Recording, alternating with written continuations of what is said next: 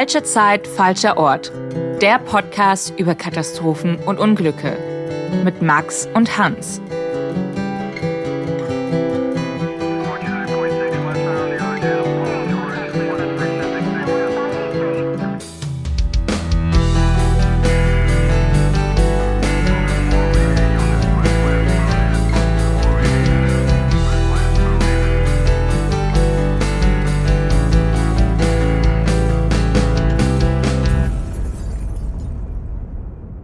Hier ist eine neue Folge von Falsche Zeit, falscher Ort, der Podcast über Katastrophen und Unglücke mit Max und Hans. Und heute geht es mal nicht um einen Flugzeugabsturz, es geht um kein Zugunglück, sondern das Thema, das Hans heute mitgebracht hat, das kann ich schon gleich am Anfang spoilern, indem ich dir, Hans, eine Frage stellt, die nicht nur mich brennend interessiert, sondern ich glaube yeah. auch ganz viele unserer Zuhörerinnen und Zuhörer. Hans, hast du in deinem Leben schon mal eine Kreuzfahrt gemacht? Tatsächlich nicht. Schade. Ähm, würde es dich denn reizen, eine Kreuzfahrt zu machen? Ähm, ich, also, ich habe da tatsächlich natürlich schon mal drüber nachgedacht und es gibt so einige Aspekte, die mich, glaube ich, tatsächlich reizen würden. Ich bin bisher noch nicht so häufig in so All-Inclusive-Sachen gewesen, aber an sich diese Vorstellung, da faul an Deck zu liegen, mir Getränke, Essen reichen zu lassen und so eine ganze Weile zu verbringen, finde ich grundsätzlich nicht unattraktiv. Auf der anderen Seite ist es aber auch so, mir wird sehr, sehr schnell schlecht auf dem Wasser. Da mhm. habe ich ähm, viele schlechte Erinnerungen dran meine erste Türkei-Reise auf einem kleinen Boot. Ich war der Erste, der sein Essen nicht mehr halten konnte. Ganz schlechte Erinnerungen dran. Ich weiß nicht, wie es auf dem Kreuzfahrtschiff ist. Ich stelle mir vor, es ist wahrscheinlich nicht so sehr am Wackeln wie ein kleineres, aber trotzdem, die Assoziation für mich ist natürlich da. Ja, Und äh, dazu kommt natürlich noch der ganze Umweltaspekt. Äh, die blasen natürlich ordentlich äh, Abgase in die Luft. Aber ja, das, nee, das lasse ich jetzt einfach mal so diese Widersprüche stehen. Wie sieht's bei dir aus? Also ich habe auch noch, noch gar keine Kreuzfahrt gemacht. Ich habe in einer anderen Folge aber schon mal verraten, dass ich ein absoluter Traumschiff-Fan bin. Das heißt, ich kenne Kreuzfahrten eigentlich nur auf der Couch vom Fernseher und habe noch nie eine gemacht. Und ich kann diese Widersprüche sehr gut äh, nachvollziehen, besonders äh, Thema Umwelt. Auf der anderen Seite hätte ich schon sehr viel Lust, es mal auszuprobieren. Und ich würde halt einfach keine Landausflüge oder so buchen. Also brauche ich überhaupt mhm. nicht. Ich würde wirklich zehn Tage konsequent nur an Schiff bleiben und mich bedienen lassen, den ganzen Tag essen und aufs Meer schauen. Finde ich eigentlich eine ganz schöne Vorstellung. Finde ich auch. Ich muss doch gerade, wo du, wo du Traumschiff sagst, muss ich dran denken, ohne jetzt zu viel vorwegzunehmen. Wenn ich das richtig verstanden habe, ich habe tatsächlich noch nie eine komplette Folge Traumschiff gesehen, Was? aber ja, vielleicht, vielleicht kriegen wir jetzt, ich, bin, ich wäre mal gespannt, so wie die, wie die Meinungen zum Traumschiff unter unserer Zuhörerschaft sind. Also das will ich jetzt mal überhört haben, aber ähm, äh, ich sag, es, du hast ja gar nicht so viele Möglichkeiten im Jahr. Drei oder viermal fährt das Traumschiff ja nur los. Also insofern, so um Weihnachten rum ist, glaube ich, die nächste Gelegenheit. Oh gut, dann, dann ist es ja bald soweit. Ich erinnere dich dann nochmal dran. Bitte, ich bitte drum. Und äh, was aber hängen geblieben ist, das Kapitänsdinner spielt da doch, glaube ich, auch eine gewisse Rolle oder eine wichtige Rolle. Genau, also am Ende jeder Folge gibt's ein Captain's Dinner und dann referiert der Kapitän höchstpersönlich nochmal alle Ereignisse, die in dieser Folge passiert sind auf dem Schiff und fasst da so eine gewisse Botschaft zusammen, dass man quasi auch was fürs Leben gelernt hat. Das ist interessant, weil bei unserem Fall heute gibt es auch so ein Kapitänsdinner, aber deutlich verhängnisvoller und tragischer. Genau, und der Kapitän spielt in diesem Fall eine absolut wichtige Rolle. Darauf kommen wir später drauf zurück. Der Fall, um den es geht, ist jetzt gut bisschen über zehn Jahre her. 2012 ist das Ganze passiert. Und es geht um ein Schiffsunglück, was ich denke, die allermeisten damals auch mitbekommen haben. Mich hat's überrascht, dass es schon über zehn Jahre her ist. Mhm.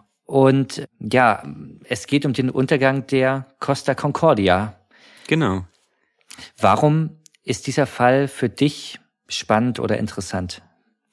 Also, was ich an dem Fall so spannend finde, ist, dass wenn du es in einem Film sehen würdest, was dort alles passiert ist, du würdest sagen, das ist mir ein bisschen zu abgehoben.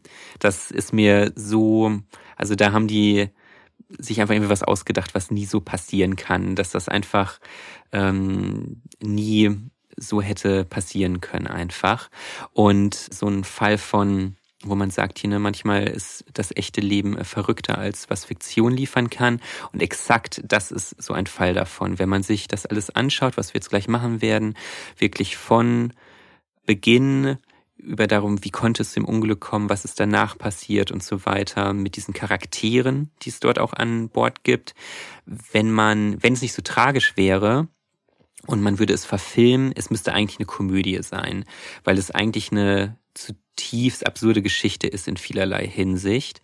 Aber natürlich, weil dort auch, es gab 33 Todesopfer bei der Sache, natürlich auch einfach wirklich absolut tragisch gewesen ist und absolut vermeidbar auch gewesen ist. Aber insgesamt, und das fand ich eben so faszinierend an dem Fall, der eben so bekannt ist, ich denke, viele die jetzt gerade wieder an den Fall erinnert werden, haben vielleicht noch die Bilder im Kopf, wie dieses riesige Schiff dort vor der Küste auf der Seite liegt und dieser Fall einfach, wenn man sich da ein bisschen reinfuchst, ein bisschen die Details hört, dann denkt man echt so, das hat sich doch jemand ausgedacht, das ist niemals so im Leben passiert. Das ist das Bild von diesem Schiff, was so halb auf der Seite liegt, das habe ich auch noch ganz präsent im Kopf. Hans, möchtest du uns mal mitnehmen in das Jahr 2012 und was an Bord der Costa Concordia passiert ist? An Bord der Costa Concordia herrscht am Abend des 13. Januar 2012 eine ausgelassene Stimmung. Das Kreuzfahrtschiff hatte gerade erst am frühen Abend den Hafen Civitavecchia bei Rom verlassen. Die mehr als 3000 Passagiere, begleitet von etwa 1000 Crew und Personal, freuen sich auf eine luxuriöse Reise. Von Rom aus soll es über Marseille, Barcelona, Mallorca und Sardinien einmal durch das Mittelmeer gehen. Die Passagiere feiern mit einem ausgedehnten Abendessen das Ablegen des Schiffes. Mit ihnen feiert der Kapitän, in dunkler Uniform und mit einer Frau, die halb so alt ist wie er an seiner Seite, isst und trinkt er Wein inmitten der Gäste. Das Schiff fährt an der Insel Giglio, einer kleinen Insel vor der toskanischen Küste entlang. Doch plötzlich wird das Schiff von einem enormen Stoß erschüttert. Gegenstände fliegen durch die Kabinen und Gänge des Schiffs. Die Passagiere bleiben erst ruhig. Niemand geht davon aus, dass das Schiff sinken wird. Crewmitglieder laufen an den Kabinen entlang und versichern ihnen, dass es nur ein kleines technisches Problem mit den Stromgeneratoren gibt und bald alles wieder gut sein wird. Was die Passagiere nicht wissen, in diesen Minuten läuft der Maschinenraum der Costa Concordia bereits voll mit Wasser. Das Schiff bewegt sich in diesen Momenten bereits fast führerlos auf die Insel zu. Der Kapitän kann das Schiff nicht mehr navigieren. Es kommt der Insel Giglio immer näher und beginnt, sich auf die Seite zu legen. Die nächsten Minuten und Stunden sind von Panik und Chaos geprägt. Nachdem das Ausmaß der Katastrophe klar geworden ist, probieren Passagiere panisch, sich zu retten. Teilweise noch in feiner Abendgarderobe kämpfen sie um Plätze in den Rettungsbooten, während die Crew scheinbar die Kontrolle über die Evakuierung verloren hat. Letztendlich werden 33 Menschen bei dem Unglück ihr Leben verlieren. Die Ermittlungen der italienischen Staatsanwaltschaft zeigen später, die Opfer hätten vermieden werden können, wenn der Kapitän anders gehandelt hätte. Also es gibt viele Dinge und Details, die wir uns auf jeden Fall anschauen können bei dem Fall. Wenn wir nochmal an den Anfang gehen, die Costa Concordia, was für ein Schiff war das? Also wir haben ja eben über das Traumschiff gesprochen. Kann man sich das so vorstellen? War die Costa Concordia auch so eine Art Traumschiff?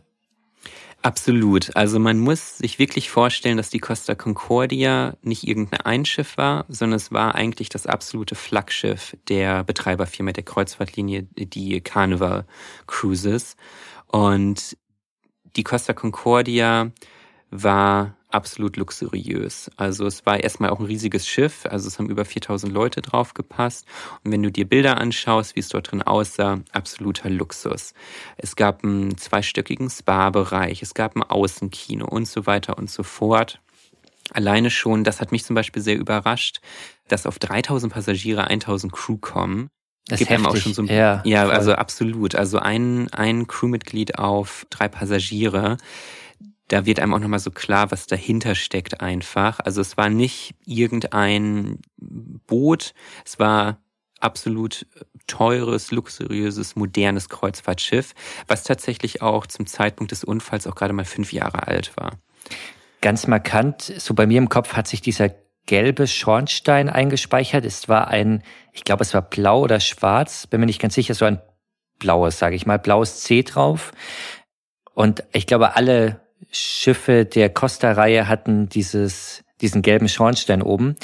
Karneval, die Kreuzfahrtlinie, ist, glaube ich, auch eine der größten weltweit, die Kreuzfahrten anbieten und zu dem äh, Zeitpunkt betreiben. ja zu dem Zeitpunkt des Unglücks sogar die die größte weltweit ja. ja. ja. Okay, also wir sind in einem auf einem Schiff voller Luxus. Es ist ein Kreuzfahrtschiff. Es sind tausende Menschen an Bord. Wie verlief denn die Reise der Costa Concordia vor dem Unglück? Also es sollte eine luxuriöse Reise durchs Mittelmeer werden. Begonnen in einer kleinen Hafenstadt bei Rom und dann sollte es für die 3000 Passagiere sozusagen einmal im Uhrzeigersinn ums Mittelmeer gehen. Also von Rom aus nordwestlich nach Savona und Marseille, weiter südwestlich nach Barcelona, über Mallorca, Sardinien, Sizilien und dann zurück nach Rom. Also wirklich eine wunderschöne Strecke, der man auch viel sehen kann. An Bord waren vor allem Italiener, Franzosen und Deutsche. Das waren so die, die drei größten Gruppen mit an Bord, aber es war eine sehr internationale Reise. Es waren wirklich Passagiere aus der ganzen Welt an Bord und die Crew, wobei das glaube ich, relativ typisch ist. Das Kreuzfahrtlinien war auch sehr, sehr international. Und ist jetzt früher Januar, am 13. Januar läuft das Schiff abends aus. Wir sind, das ist, das heißt, ja. die Reise begann jetzt auch erst in Rom oder ähm, im Hafen bei Rom und sollte dann eben durchs ganze Mittelmeer gehen. Ja, genau, genau. Also darauf waren sie vorbereitet und Sie verlassen den Hafen, der, das Schiff läuft aus und kurz nach dem Ablegen sollten etwas weiter nördlich sollte eine Insel passiert werden. Und dort sind sie dann auch angekommen. Das war so um die, ich sag mal so 21.30 oder so. Es war also noch Abend, also Abend oder beziehungsweise die Leute saßen noch beim Abendessen, der Kapitän übrigens auch. Und es war eben sehr ausgelassener Abend, haben sich auf diese Reise gefreut und dann passiert auf einmal das Unglück. Also die Passagiere merken erstmal einen enormen Stoß. Wissen natürlich nicht, was passiert ist. Was sie nämlich nicht wissen, ist, dass etwa so acht Meter unter der Wasserlinie ist das Schiff mit einem Felsen kollidiert und hat dann einen etwa 60 Meter langen Streifen von Stahl aus diesem Schiff herausgeschält. Also wie eine Dose im Grunde genommen ist dieser Fels da durch und hat einen langen Streifen abgezogen, das Schiff aufgerissen, was natürlich direkt anfängt mit Wasser voll zu laufen.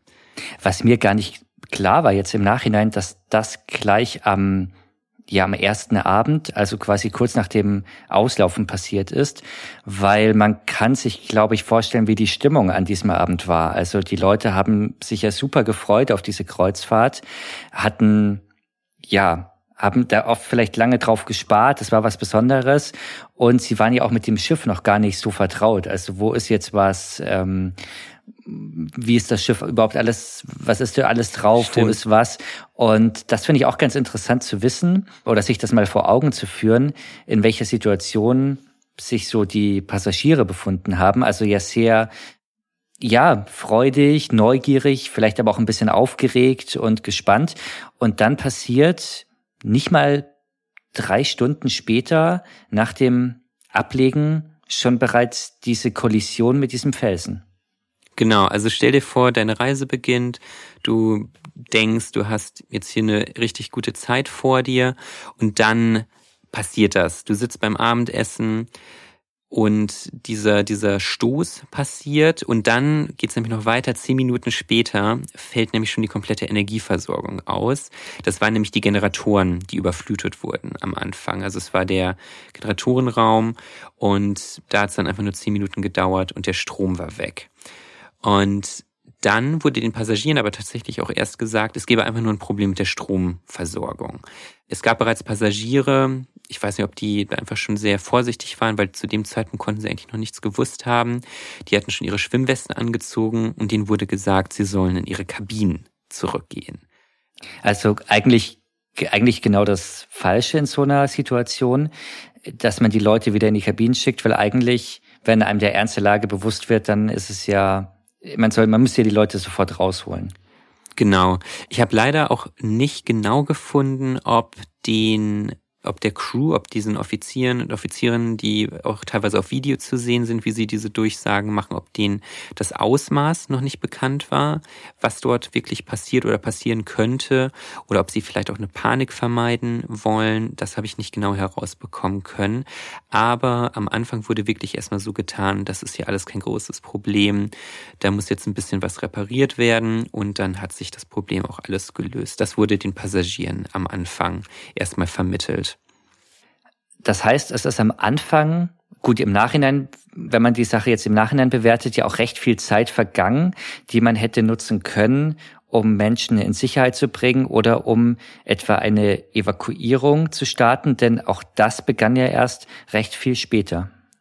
Genau, also das ist auch einer der Punkte, der auch letztendlich dem Kapitän dann sehr zu Last gelegt wurde. Durch diese ganze Verzögerung ist die Rettung viel schwieriger geworden. Also du musst dir vorstellen, dass sich das Schiff auch nach der Kollision weiter bewegt hat. Also es ist wirklich abgedriftet, immer weiter an die Küste dran, was tatsächlich dann eigentlich auch sogar zum Vorteil der Passagiere war.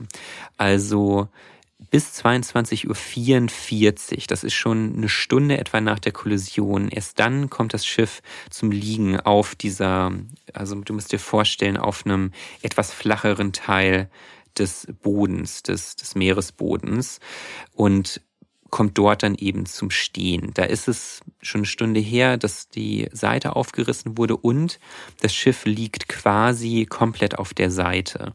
Und du kannst dir vorstellen, Rettungsboote sind ja dafür gemacht, dass sie eben an den Seiten heruntergelassen werden.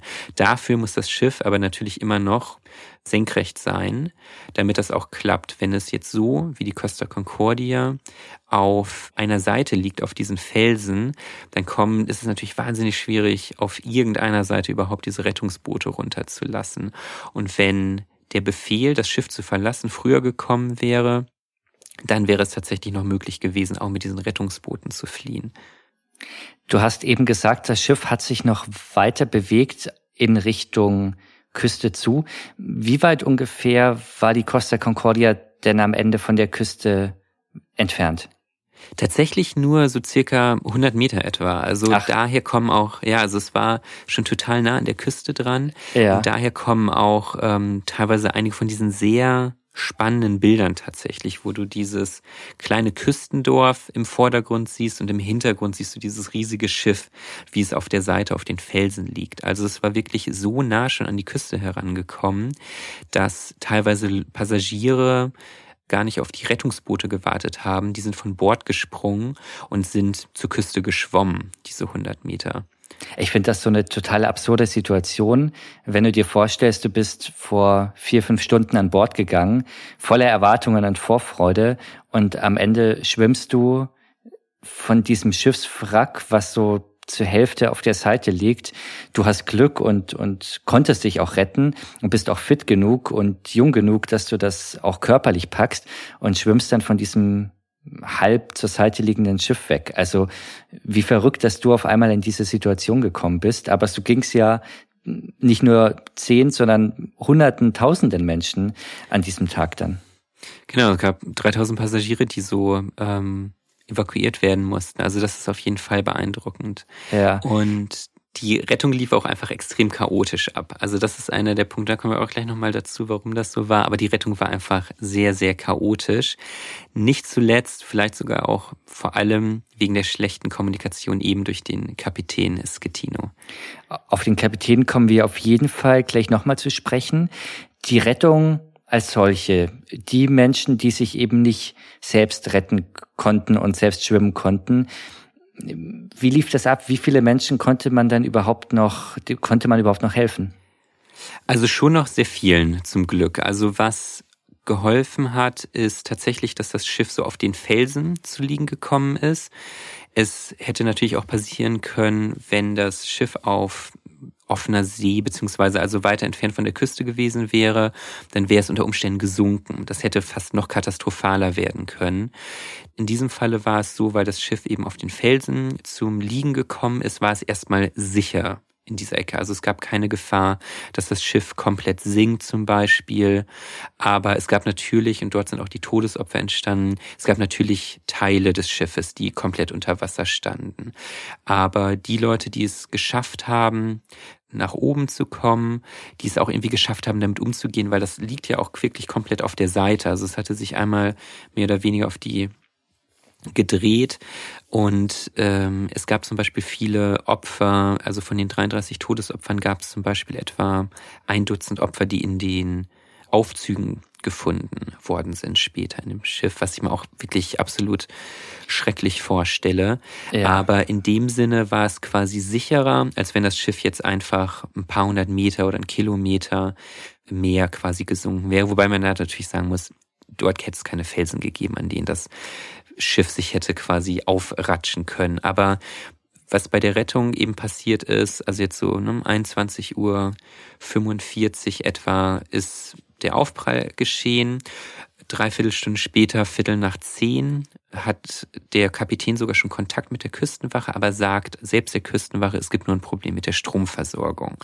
Zehn Minuten später sagt der Kapitän die Anweisung oder gibt der Kapitän die Anweisung an die Küstenwache, sie müssten mit Schleppern abgeholt werden. Also man kriegt das Gefühl, entweder er spielt es herunter oder er weiß selbst noch nicht genau, was passiert ist.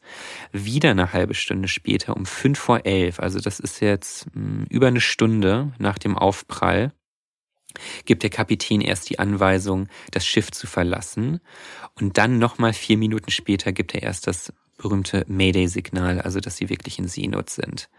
Also er verdrödelt wirklich massenhaft Zeit, über eine Stunde, bevor er ja, das ist jetzt die Frage, bevor er den Ernst der Lage selber erkennt oder er war ihm schon vorher bewusst, aber er wollte irgendwie das herunterspielen oder vertuschen. Hast du da was rausfinden können? Hat er die Situation von vornherein falsch eingeschätzt?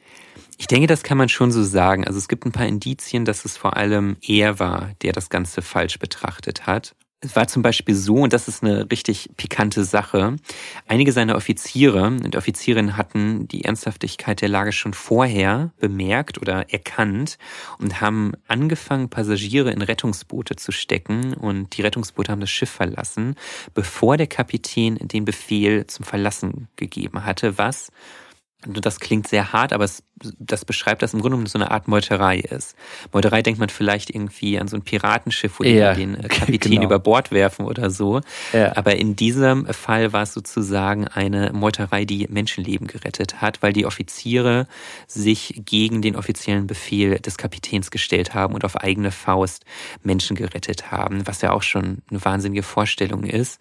Es gab zum Beispiel den ersten Mechaniker des Schiffes, der hat später noch den Bürgerpreis Preis des Europäischen Parlaments bekommen, weil er durch seine ja, Meuterei 500 Passagiere gerettet hat. Also seine Crew hat vor ihm verstanden, wie ernst die Lage ist und hat angefangen, Menschen zu retten, die vielleicht sonst nicht oder später oder deutlich später erst gerettet worden wären oder eben gar nicht. Also da merkt man schon, ist vor allem der Kapitän gewesen, der die ganze Lage völlig falsch eingeschätzt hat. Und da merkt man dann auch nochmal, wenn der Kapitän früher auf seine Offiziere gehört hätte, dann hätten sie deutlich mehr Zeit, über anderthalb Stunden für die Evakuierung gehabt.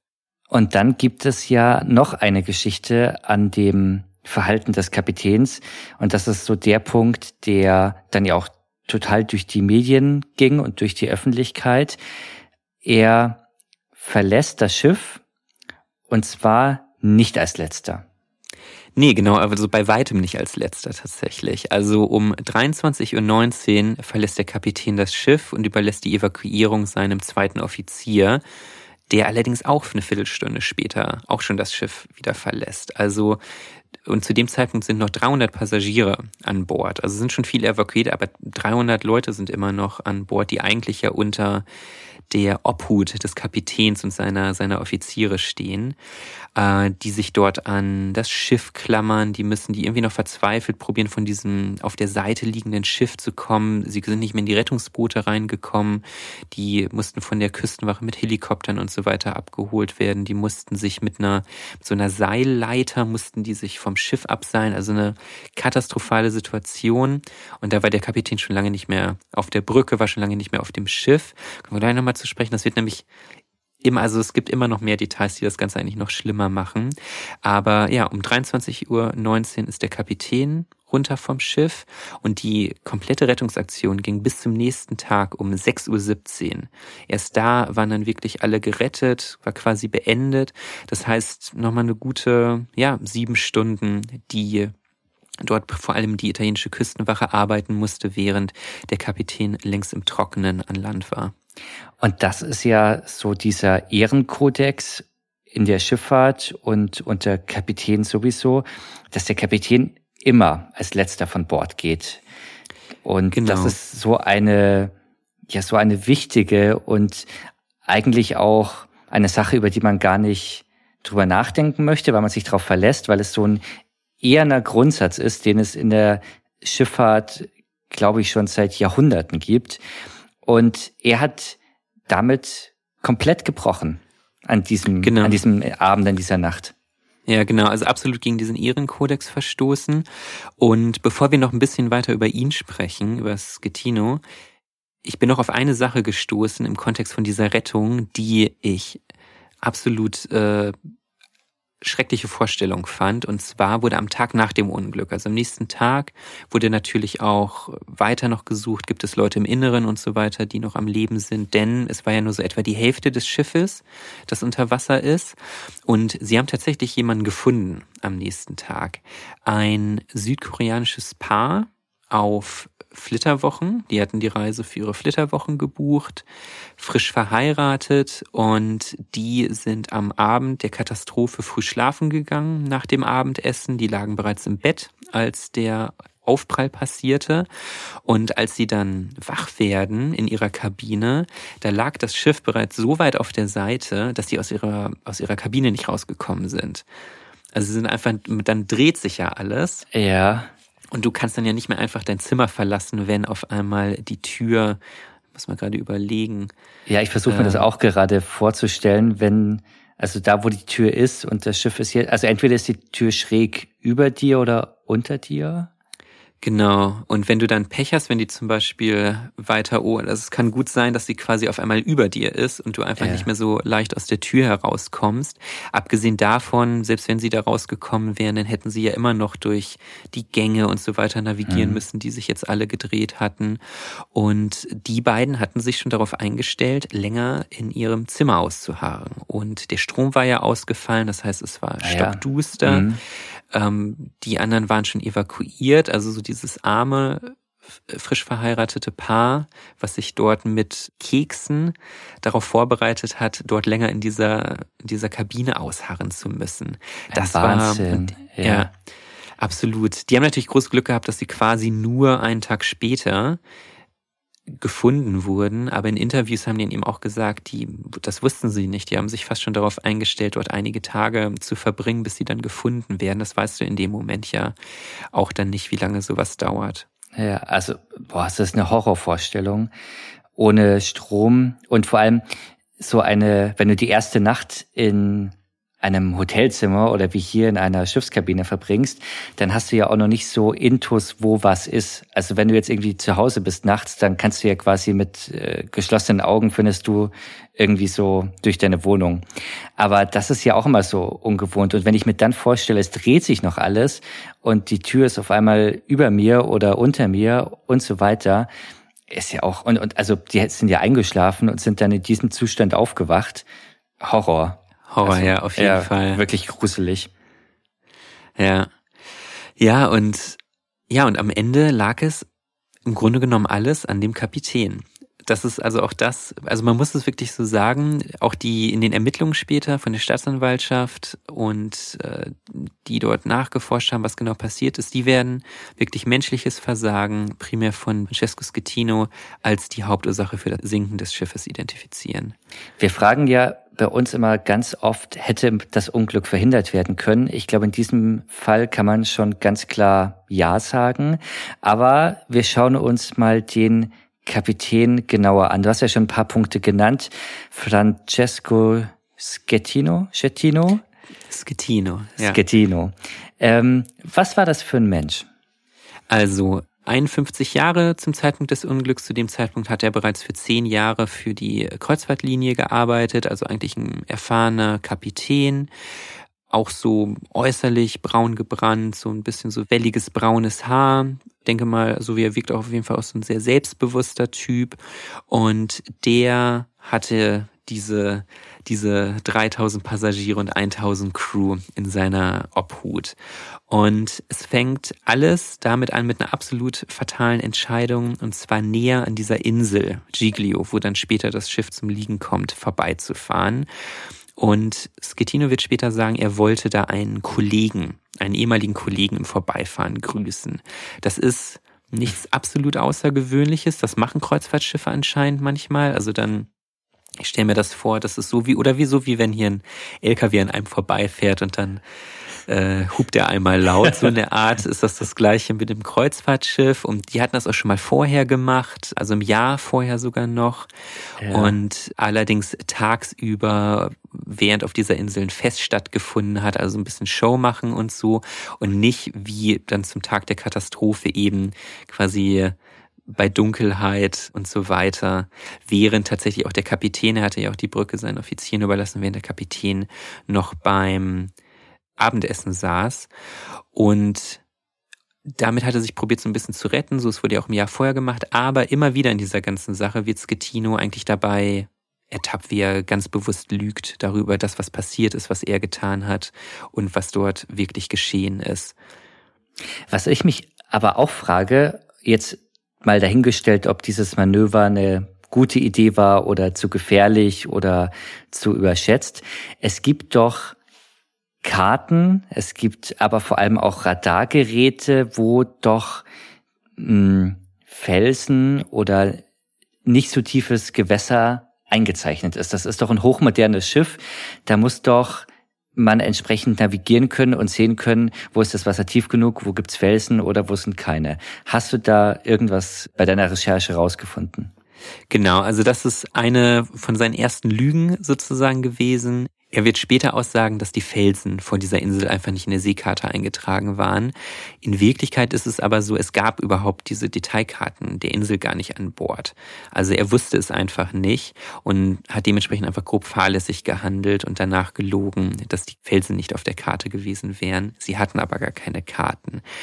Er wird auch später behaupten, dass das, also das Schiff hat sich ja weiter bewegt und er wird später behaupten, er hätte extra noch näher an die Insel navigiert, um die Bergung zu erleichtern.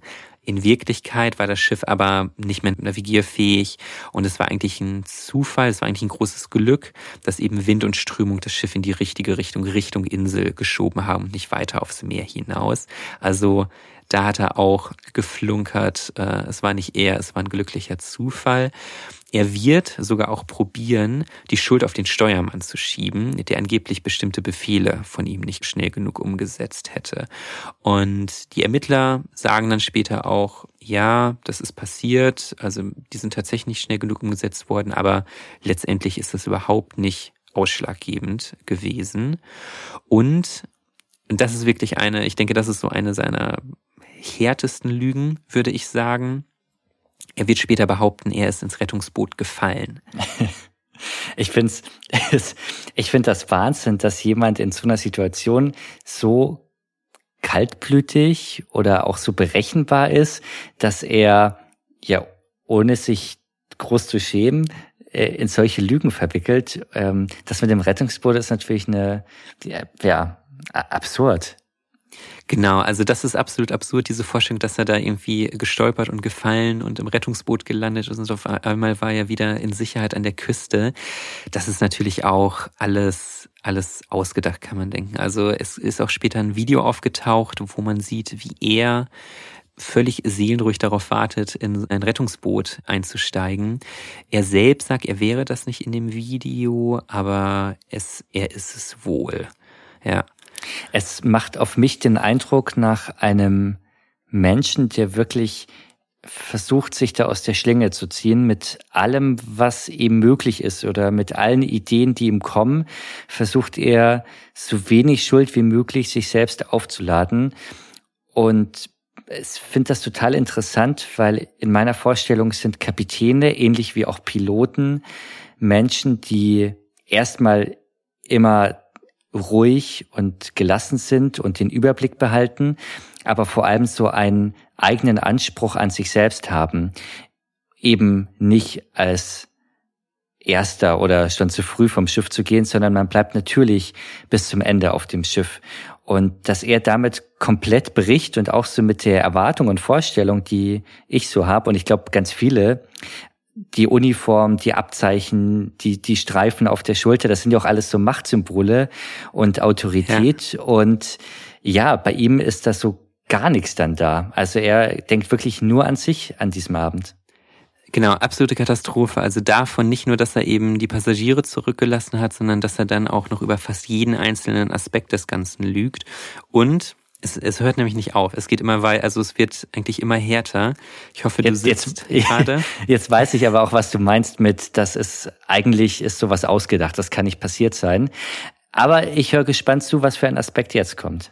Ja, und jetzt kommt noch was dazu, und zwar an, an Bord war, beziehungsweise nicht nur an Bord sogar, sondern teilweise auch ähm, auf der Brücke, war eine moldawische Tänzerin. Etwa halb so alt wie der Kapitän. Ja. Und äh, sie hatte nicht gezahlt. Sie war ohne Ticket an Bord, quasi auf Einladung des Kapitäns. Also auf der Gästeliste und, quasi. Genau, sie war quasi Gästeliste und plus, äh, plus eins des Kapitäns. Genau, und war auch beim Abendessen mit ihm und die italienischen Ermittler, die werden ihm später vorwerfen, dem Kapitän, er ist, hat dieses ganze Manöver mit der Insel gemacht, dieses Vorbeifahren und Grüßen. Eigentlich hat er das gemacht, um, um seine Affäre, diese moldawische Tänzerin, zu beeindrucken oder, ja, ihr, ihr was vorzumachen, sozusagen, was er da für eine, eine Macht ausüben kann. Was natürlich, und das ist, da habe ich echt gedacht, das, das kann eigentlich nicht sein. Aber es, es geht sogar noch weiter und das ist wirklich alles, was haben die Ermittler gesagt. Äh, die werfen ihm sogar vor, er hätte das Schiff bewusst verlangsamt, um in Ruhe mit ihr zu Abend essen zu können, um dann an der Insel, sie, das Schiff war nämlich auch zu schnell, als es an der Insel war, um dann an der Insel wieder beschleunigen zu können. Äh, mir fehlen die Worte, ich finde es absurd und ähm, ja, also wirklich verstörend. Er benutzt eigentlich ja das Schiff so als als Bühne für sich selbst, finde ich. Oder die Brücke genau, benutzt stimmt. er für sich selber. So würde ich das jetzt irgendwie umschreiben. Ja, genau, genauso kann man das eigentlich sagen, ja. Und diese Tänzerin, die wird später auch erst bestreiten, dass sie irgendeine Form von Liebesbeziehung zu dem Kapitän hatte, aber die landet dann auch vor Gericht später und ähm, dort gibt sie dann zu, dass sie natürlich, also ich denke, es war natürlich sehr offensichtlich eine Liebesbeziehung oder Art von Affäre mit dem Kapitän hatte. Sie verteidigt ihn sogar und wird dann später noch sagen, er hätte nichts falsch gemacht. Okay, also ich find's, ich find's wirklich Wahnsinn, dass, wenn du dir überlegst, was für Folgen das alles hatte, wegen so einer, ich will nicht sagen Dummheit, weil er hat das ja schon alles sehr gezielt eingefädelt und gemacht, aber ja, also es ist so eine Selbstüberschätzung. Ja, also es, genau, es ist eine, ja, genau, es ist eine Art von Selbstüberschätzung, es ist eine Art von, ja, wie du gesagt hast, so das Selbst als eigentlich auch eine Form von Egoismus natürlich, diese, diese 4000 Menschenseelen dort an Bord so als, äh, so als Spielball zu benutzen, dass er da, ja, muss man sagen, ein bisschen den, den Macker raushängen lassen kann. ja. ja, man muss das, glaube ich, echt so sagen. Es gibt noch ein Gespräch, was aufgenommen wurde zwischen dem Kapitän und der Küstenwache. Um was geht's da? Genau, das war ein Gespräch, äh, das hat er, das hat so stattgefunden kurz vor ein Uhr morgens, also schon zwei Stunden nachdem er das Schiff verlassen hatte. Und das ist ein Gespräch, das ist quasi viral gegangen, weil man muss sich vorstellen, dieser ganze Unfall, dieses ganze Unglück, das hatte gerade in Italien, hatte das ja auch ein, war das ja auch eine Art von nationaler Tragödie. Also wirklich, wo ich glaube, sich auch so das Land ähm, so eine Frage auch gestellt hat, hier ist dieser Kapitän repräsentiert der Italien in irgendeiner Art und Weise. Und dieses Gespräch mit der Küstenwache zeigt da eben, oder ich glaube, es ist gerade auch so viral gegangen, weil es eben auch die andere Seite zeigt, und zwar diesen Kommandeur der Küstenwache De Falco, die telefonieren und dieser De Falco macht dem Kapitän absolut klar, er hat jetzt auf das Schiff zurückzugehen. Also er äh, wird dann auch richtig laut und eindringlich eben und sagt ihm im Grunde genommen wirklich hier, du machst dich, du setzt dich jetzt hier wieder ins Boot, fährst zurück, kraxelst da diese Seilleiter hoch an der Seite und sagst mir, wie viele Leute noch an Bord sind. Und der Kapitän fängt dann an rumzudrucksen, das geht nicht, hier ist es überall dunkel und so weiter. Und der Kommandeur von der Küstenwache fragt ihn dann, ob er hier jetzt gerade hier, das ist ein Befehl, ob er den jetzt verweigert und äh, sagt ihm dann eben auch hier, das wird, das wird Konsequenzen für dich haben, dass er da jetzt nicht zurückgeht. Und ja, Stichwort Konsequenzen, das frage ich mich jetzt äh, mit jedem Punkt, den du mehr über den Kapitän erzählt hast. Er wurde ja vor Gericht gestellt. Es gab ja einen Prozess und es gab vor allem ein Urteil. Wie ist das für ihn ausgegangen? Sehr schlecht. Also der Kommandeur der Küstenwache hat 100 Prozent recht. Es gab Konsequenzen für den Kapitän und zwar ist der Kapitän zu äh, letztendlich nach längerem Prozess ähm, unter anderem wegen fahrlässiger Tötung zu 16 Jahren Haft verurteilt worden. Die Staatsanwaltschaft hatte 26 gefordert, aber 16 Jahre sind natürlich auch eine lange Zeit und die ähm, ja, sitzt er jetzt ab. Er hat, ja gut, die Hälfte hat er tatsächlich schon abgesessen, wenn ich richtig gerechnet habe, ja. Aber Stimmt, 16, ja. 16 Jahre, so im Vergleich lebenslänglich in Deutschland sind ja 15 Jahre. Also insofern, wenn man jetzt mal so das italienische mit dem deutschen Recht vergleicht, dann sind 16 Jahre schon sehr viel. Also in Deutschland wäre das ja schon lebenslänglich. Genau. Und ja, genau. Es sind natürlich auch, genau, es sind eben 33 Menschen dabei ums Leben gekommen, deswegen auch gerade die fahrlässige Tötung. Ganz eindeutig grob fahrlässig gehandelt worden von dem Kapitän. Und in dem Sinne war das sogar fast eine relativ, ja, leichte, leichte Verurteilung, kann man sagen. Er ist auch tatsächlich nicht der Einzige, der verurteilt wurde. Es gab noch mehrere andere Verurteilungen, also es gab noch weitere Crewmitglieder und ein Manager der Betreiberfirma. Das war der, der dort die, ja, die Notfallzentrale geleitet hat. Die sind aus unterschiedlichen Gründen, die haben so kleinere Haftstrafen von bis zu drei Jahren bekommen. Wer tatsächlich, ähm, das haben wir oft in den Fällen gehabt, wer davon gekommen ist, das ist die Firma selbst gewesen. Die haben sich in einem Vergleich äh, sozusagen frei gekauft. Das haben wir ja in sehr, sehr vielen Fällen gehabt. Wobei muss man ja wirklich sagen, bei diesem Fall ist es definitiv eine, eine klare persönliche Schuld gewesen. Das finde ich auch ganz interessant im Vergleich zu anderen Fällen, die wir bisher hatten, weil oft haben wir gesagt, es, es gab Fehler, es gab klare Ursachen und Auslöser, aber man kann niemanden persönlich konkret dafür haftbar machen. Und hier ist es jetzt genau umgedreht. Es gibt eine Person, der man so viele Fehler und ja, Verfehlungen nachweisen kann, dass es, also so offensichtlich war es in keinem Fall bisher bei uns, glaube ich. Ja, also und der und der gleichzeitig immer probiert hat, sich irgendwie herauszuwinden. Der Kapitän hat sogar, das ist, glaube ich, das Letzte, was ich noch habe, der hat sogar tatsächlich später noch gesagt, ihn treffe, treffe keine Schuld, weil es die, die Opfer nicht gestorben sind bei dem Aufprall, sondern erst später.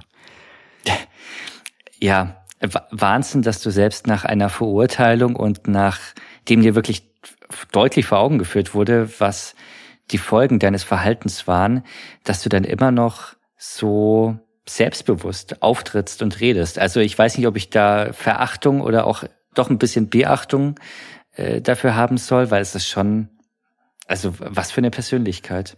Ja, ist schon, ja, ist schon bemerkenswerter so äh, ja, das so durchzuziehen. Aber ja, also ich denke, es passt wirklich alles dazu. Das ist wirklich das, das bei mir hängen geblieben ist. So wirklich so dieses so, was für ein Typ dieser, dieser Kapitän da war und äh, dass der da, ja, was die, dieser einzelne Mensch quasi für eine absolute Katastrophe ausgelöst hat.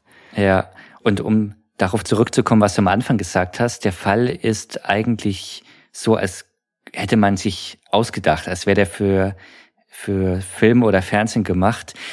Wenn ich diesen Fall verfilmen würde, dann würde ich auch genau so einen Typ wie Schettino für die Hauptrolle nehmen. Also es passt wirklich alles zusammen bei ihm. Ja. Auch dieses, dieses optische. Also er ist so dieser Lebemann, diese leichte Selbstüberschätzung, diese, ja, diese, das, das Überzeugtsein von sich selbst und dann mit zu fatalen Folgen. Also, ja, ja wirklich Wahnsinn.